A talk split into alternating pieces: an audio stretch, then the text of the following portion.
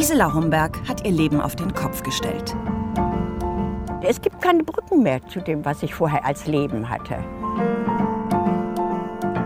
Es ist nichts vergleichbar. Nicht die Art des Lebens, nicht wie ich lebe, nicht mit wem ich lebe. Äh, jeder Tag ist neu. Und dadurch, dass sie jetzt auch reist und so viele Leute auch kennenlernt und sieht, hat es sich total verändert. Positiv verändert, natürlich, ja. Gisela ist jetzt 79 Jahre alt. Seit elf Jahren ist sie unterwegs. Im Winter in Marokko, im Sommer in Europa. Das war vor 20 Jahren noch undenkbar. Ach, bei dem Wetter, Gisela, lieber nach draußen turnen. Das war die Zeit, wo ich auf fremde Hilfe angewiesen war. Meine Schwester hat mich versorgt. Und äh, ich musste jeden zweiten Tag am Tropf. Und äh, ich hatte die Wahl, zu sterben oder zu leben. Seit ihrem 28. Lebensjahr leidet Gisela unter einer Autoimmunerkrankung, die ihre Gelenke angreift. Als sie sich kaum noch bewegen kann, beschließt sie mit Mitte 60, ihr Leben radikal zu ändern. Sie verzichtet nach und nach auf ihre Medikamente, was sie fast das Leben kostet. Aber sie hält durch, stellt ihre Ernährung um, beginnt zu meditieren, treibt regelmäßig Sport. Nach einiger Zeit geht es ihr besser. Dann habe ich mir überlegt, meine Freundin hat mich auch draufgebracht, du wolltest so gerne immer reisen. Du erzählst immer Reisen und beneidest uns um unsere Reisen. Guck doch mal, jetzt ist die Caravanmesse. Und dann bin ich dahin.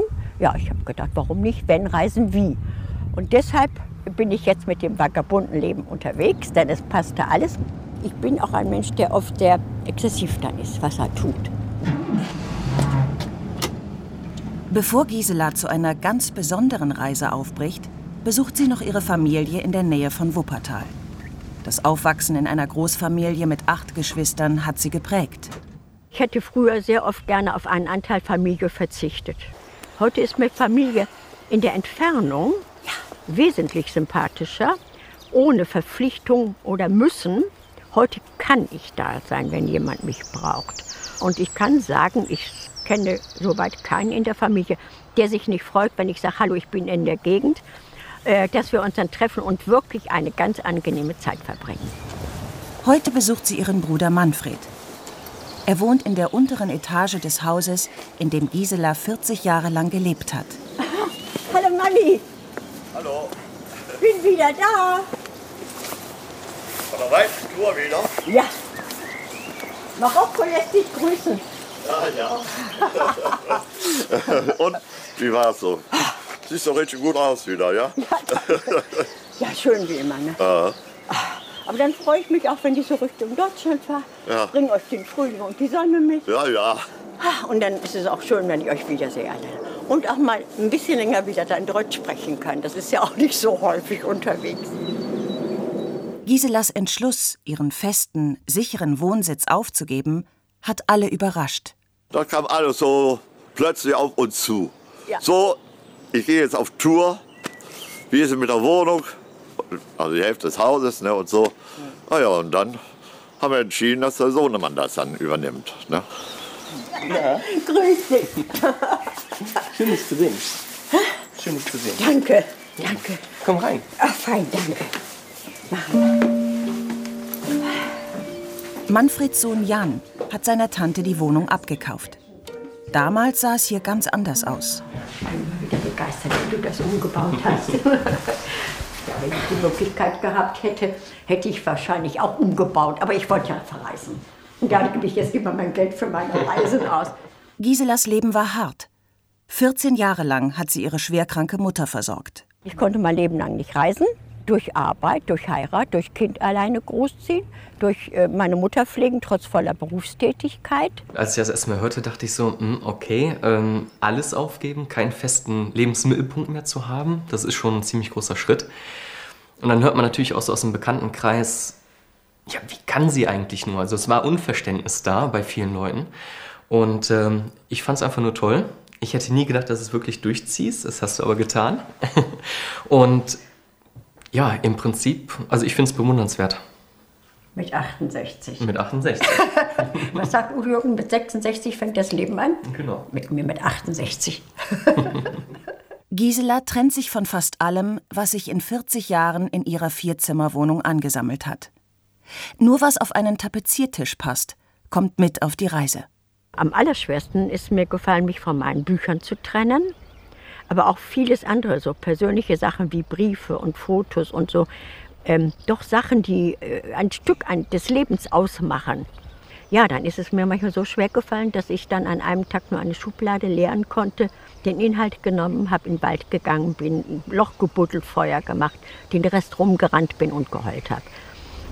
Von dem Geld, das sie für den Wohnungsverkauf bekommt, kauft sich Gisela ein Wohnmobil, einen blauen Kastenwagen und lässt ihn ganz nach ihren Vorstellungen ausbauen. Dann kann ich es zumachen und dann sieht es trotz allem wohnlich aus und kann dann hier in mein Bad. Dann, das hat nämlich ein wunderbar großes Waschbecken. Und da oben sind auch noch Sachen, denn äh, ich muss ja nicht alles hängen und im Kleiderschrank. Und da habe ich ja meine T-Shirts und Pullover und noch die Jacken. Okay. Und das da unten ist dann mein Schuhschrank. Und da habe ich sie dann, die Sportschuhe, die Wanderschuhe und die Sandalen und das Putzzeug natürlich. Am Anfang war das natürlich eine Riesenumstellung. Ich habe mich öfter angestoßen. Aber jetzt habe ich immer das Gefühl von einer unheimlichen Geborgenheit. Denn ich brauche nicht mehr, um mich wie ein Embryo geborgen zu fühlen. Ich liebe es einfach. Ganz alleine ist Gisela nicht unterwegs. Sie hat treue Begleiter, die alle eine Geschichte und einen Namen haben. Der Egon ist ein dicker, dicker Bär. Und der ist unheimlich gerne bei mir. Und der Egon ist vor allen Dingen schon 40 Jahre bei mir. Und das ist Schnauzenbautzer. Und Schnauzenbautzer sitzt bei mir auf dem Schoß, wenn ich mich angurte. Und ich finde es auch sehr angenehm, wenn ich mal etwas heftiger bremsen müsste, würde der Gurt also wirklich ein sehr, sehr gutes Polster haben, weil er so ein schönes dickes Bäuchlein hat.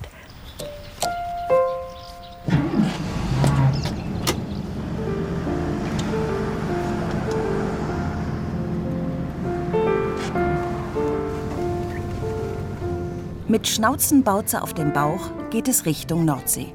Ihre Tochter Anke ist vor ein paar Jahren nach Ostfriesland gezogen. Spaziergang auf dem Deich. Das ist ja toll. Mhm. Schön, dass wir heute so eine klare Sicht haben. Ja, ja. Das ist einfach klasse. Gisela hat sich von ihrem damaligen Ehemann, von Ankes Vater, getrennt, als Anke acht Jahre alt war. Kurz entschlossen packte sie zwei Koffer, nahm ihre Tochter und war weg. Schon damals ein Neuanfang. Wie vor elf Jahren. Als sie sagte, sie verkauft die Wohnung und kauft sich ein Wohnmobil, da dachte ich, sie ist dann gar nicht mehr da. Sie ist dann so weit weg. Wann kommt sie dann mal wieder? Und dann so alleine. Das fand ich das Schlimmste, dieses Alleine. Ne? Viele haben ja zu ihr gesagt, kauf dir doch einen Hund. Sagt was soll ich denn mit dem Hund? Und ich bin froh, dass ich nur auf mich achten muss. Ne? Ja, mein Schwiegervater hat damals gesagt, du bist doch bekloppt. Also es gab nur gut oder bekloppt. Was dazwischen gab es überhaupt nicht. Und könnte Anke selbst so leben? Mir fehlt dieses Reisegehen, mir fehlt das Orientierungsgehen. Habe ich nichts, gar nicht. Und ich könnte nicht so lange alleine sein. Mit dem Partner vielleicht. Ne? Wenn man dann irgendwann mal in Rente ist, vielleicht. Aber ich glaube eher nicht.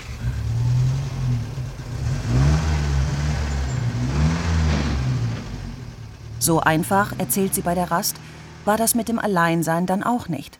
Gerade am Anfang.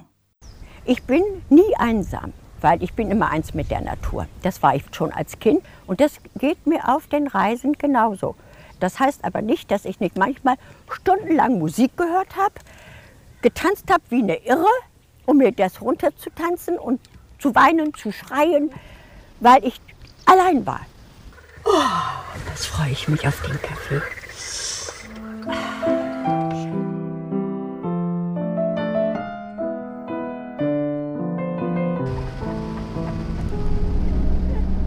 Gisela ist wieder on the road. Eine Reise, die sie sich schon lange vorgenommen hatte. Nach Polen. In die alte Heimat ihrer Familie. Ich habe das schon mal gemacht und bin ein Stück den Weg gefahren, den wir geflüchtet sind, aber ich habe es emotional nicht verkraftet und sage mir aber, um wirklich ganz bei mir zu sein und wirklich ganz heil zu werden, gehört auch dieser Abschnitt mit dazu.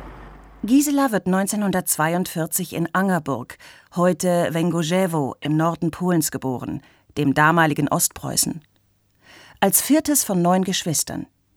1944 flieht ihre Familie vor der Roten Armee. Da ist Gisela zwei Jahre alt. Für mich ist diese Reise ein weiterer Schritt zum inneren Frieden, den ich dann auch nach außen tragen kann. Gisela hat sich einen Zettel mit polnischen Vokabeln vorbereitet. Sie hofft, die heutigen Bewohner des kleinen Hauses anzutreffen, in dem sie geboren wurde. Sie hat einen Übersetzer dabei. Hallo, ich bin Gisela. Ja. ja? Und das, du wohnst da mit deinem Mann? Ja. Grażina und Stanislav Wolinski leben schon lange hier. Grażynas Mutter hat das Haus 1947 übernommen. So wie Gisela wurde auch Grażina hier geboren. Ich habe ja noch drei Schwestern, die sind älter als ich. Und die haben mir erzählt, hier von Angerburg und von dem Haus, dass wir mit den vielen Kindern hier gewohnt haben und mein Vater hat das gebaut.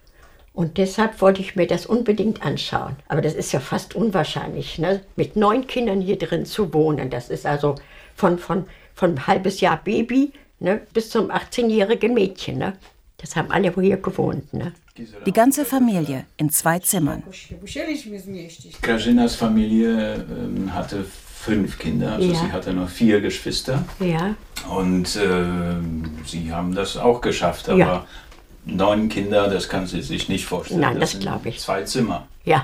ja. Über zwei Stunden erzählen sich Gisela und die Wolinskis aus ihrem Leben. Wir haben sie beim Vorbereiten des Mittagessens überfallen und sie waren nur herzig, haben uns Tee gemacht und Kekse und haben uns umsorgt und haben jede Frage beantwortet, die wir wissen wollten und die, die auf Gegenseitigkeit der Lebenserfahrung und der Lebensläufe sich ergab.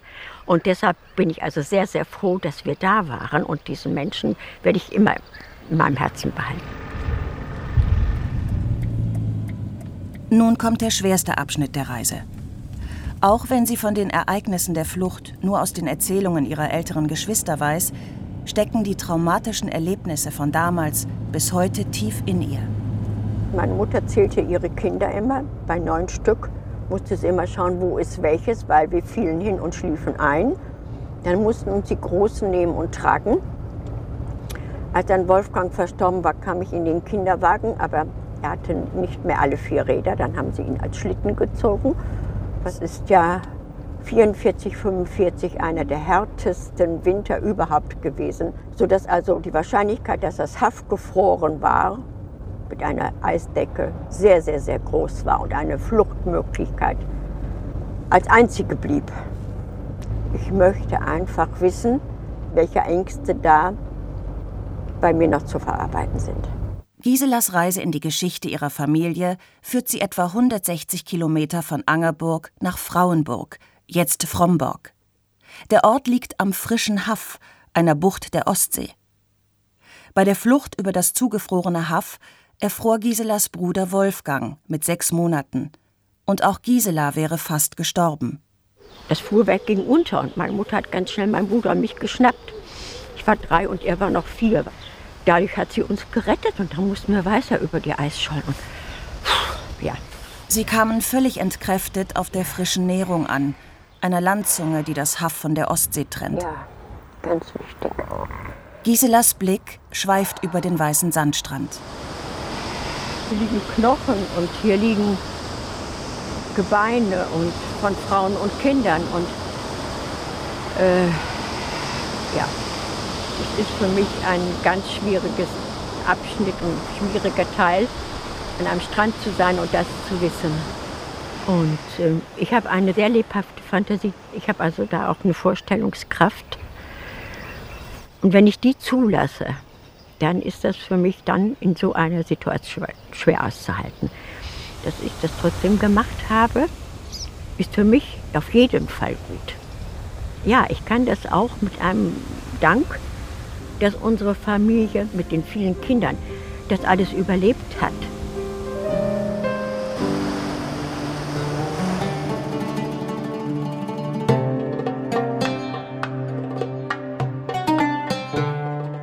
Einige Monate später. Kontrastprogramm. Marokko. Ihr Winterparadies. Sie hat auf einem Hügel gehalten, blickt auf die kargen rotbraunen Berge in der Ferne und hinunter in die Ebene auf die schwarzen Ziegen, die zwischen den hellen Steinen herumklettern. Marokko, das ist für mich so vielfältig, das ist so absolut vielfältig. Das ist wie, wie eine Farbpalette. Es wechselt permanent, egal in welcher Landschaft ich bin. Das ist diese Kombination, die die Faszination dieses Landes für mich ausmacht, ja. Die Menschen, das Licht, die Natur. Gisela ist unterwegs nach Tata. Die Stadt liegt im Süden von Marokko, am Rand eines fruchtbaren Oasentals.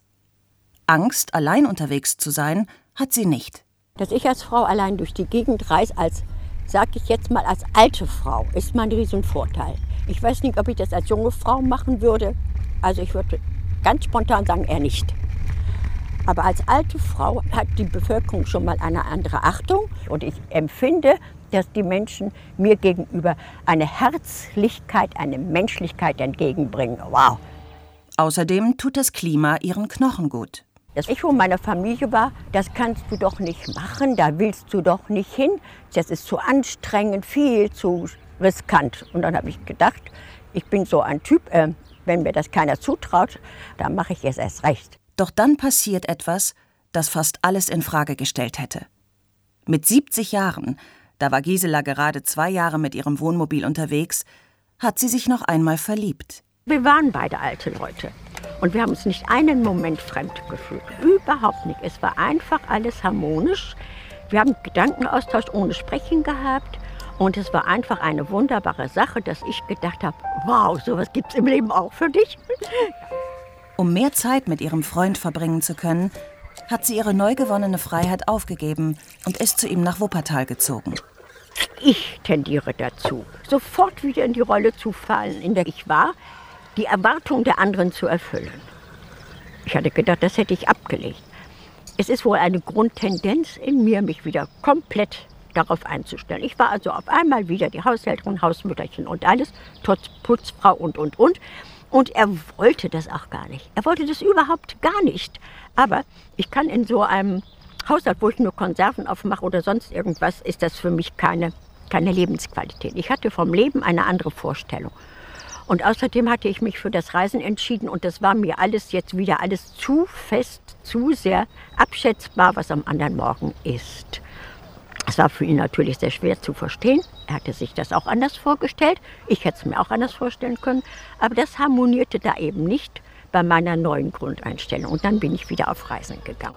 Und so lebt sie ein Leben, das mit ihrem einstigen Alltag als Ehefrau, Mutter, pflegender Angehörige oder Sparkassenangestellte so gar nichts mehr zu tun hat. Aus dem Autofenster hat sie im Vorbeifahren ein Dorf gesehen, das eher wie eine Ruinenstadt wirkt. Sie steigt aus und geht durch die schmalen Gassen mit ihren unbefestigten Wegen. Besonders faszinieren sie die Menschen in Marokko, die mit so wenigem zufrieden sind. Es leben noch Menschen da heute und sie kommen damit zurecht und sie strahlen dich an egal wem du begegnest, also sie haben Werte. Sie haben Werte, die unabhängig sind von ihrem Geld, von, sie haben einen anderen Reichtum. Und ich denke, dieser Reichtum ist das, was ich unbezahlbar nenne. Und ich schätze den so. Und von da aus gesehen bin ich einfach total glücklich, dass ich wieder in der Lage bin, auch gesundheitlich wieder in der Lage bin, diese Kilometer zu laufen, um hierher zu kommen und dann hier oben zu sitzen und einfach zu sagen, ja, das ist es, wofür ich hier in Marokko bin.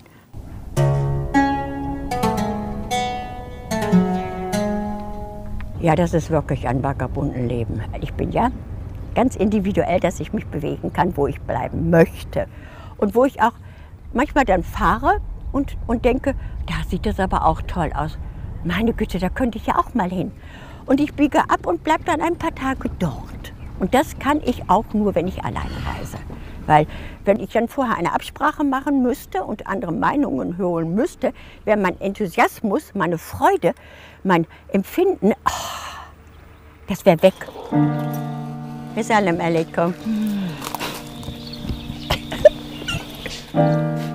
Vor Vor 15 Jahren war Gisela noch bettlägerig und konnte sich nur unter starken Schmerzen bewegen. Heute läuft sie jeden Tag vier bis fünf Kilometer und freut sich über die kleinen Dinge am Wegesrand. Zitrone, der riecht nach Zitrone. Das muss eine Zitrone sein. Bewegung, an der frischen Luft, Leben draußen. Das bedeutet für mich, jeden Tag in Kraft zu sein und Kraft zu bleiben. Denn ich merke, wenn ich das nicht mache, ist es am anderen Tag schon ein kleines bisschen schwieriger. Wenn ich aber jeden Tag Kilometer laufe, dann ist alles im Fluss, äußerlich und damit natürlich auch innerlich. Ich fühle mich gut, weil ich eben die Bewegung habe, Menschen treffe und mich nicht mehr verbarrikadiere und ich in einer Schublade bin und auch nicht mehr den Zwang habe, den man Jahrzehnte durch äh, Arbeit und alles, was so zusammengehört und Verantwortung, das ist bei mir nicht mehr. Ich übernehme Verantwortung gerne, aber nur noch, wenn ich es möchte. Gisela ist in Tata angekommen. Die kleine Oasenstadt hat nur 17.000 Einwohner. Hierhin verirren sich selten Touristen. Gisela spricht weder Englisch noch Französisch, auch nicht Arabisch. Doch sie spricht die Sprache des Herzens, wie sie sagt. Dann durfte ich mich persönlich erst mal darauf einstellen, angesprochen zu werden und nicht zurückzuschrecken, weil ich es nicht verstehe, sondern darauf zuzugehen und äh, mich darauf einzulassen. Einfach nur darauf einlassen. Und dann kommt das andere automatisch. Schönen guten Tag. Einen wunderschönen Tag gehabt. Mokta, darf ich dich auch begrüßen? Hallo. Wir waren wandern. Jetzt bin ich froh, dass ich hier bei euch bin. Ja? Den Abend lässt Gisela mit einer dänischen Freundin und ihrem marokkanischen Mann ausklingen. Sie hat die beiden vor einem Jahr hier kennengelernt. Es gibt viel zu erzählen. Ich habe für mich entschieden, es gibt im Leben, als ich diese Umwälzung vorgenommen habe, nur Angst oder Liebe. Wir haben nur diese zwei Hauptgründe in uns, Angst oder Liebe. Und ich habe mich grundsätzlich vor einigen Jahren für die Liebe entschieden. Und ich möchte da, wo ich war, dass ein gutes Gefühl zurückbleibt, dass ich da war und wenn ich weiterfahre.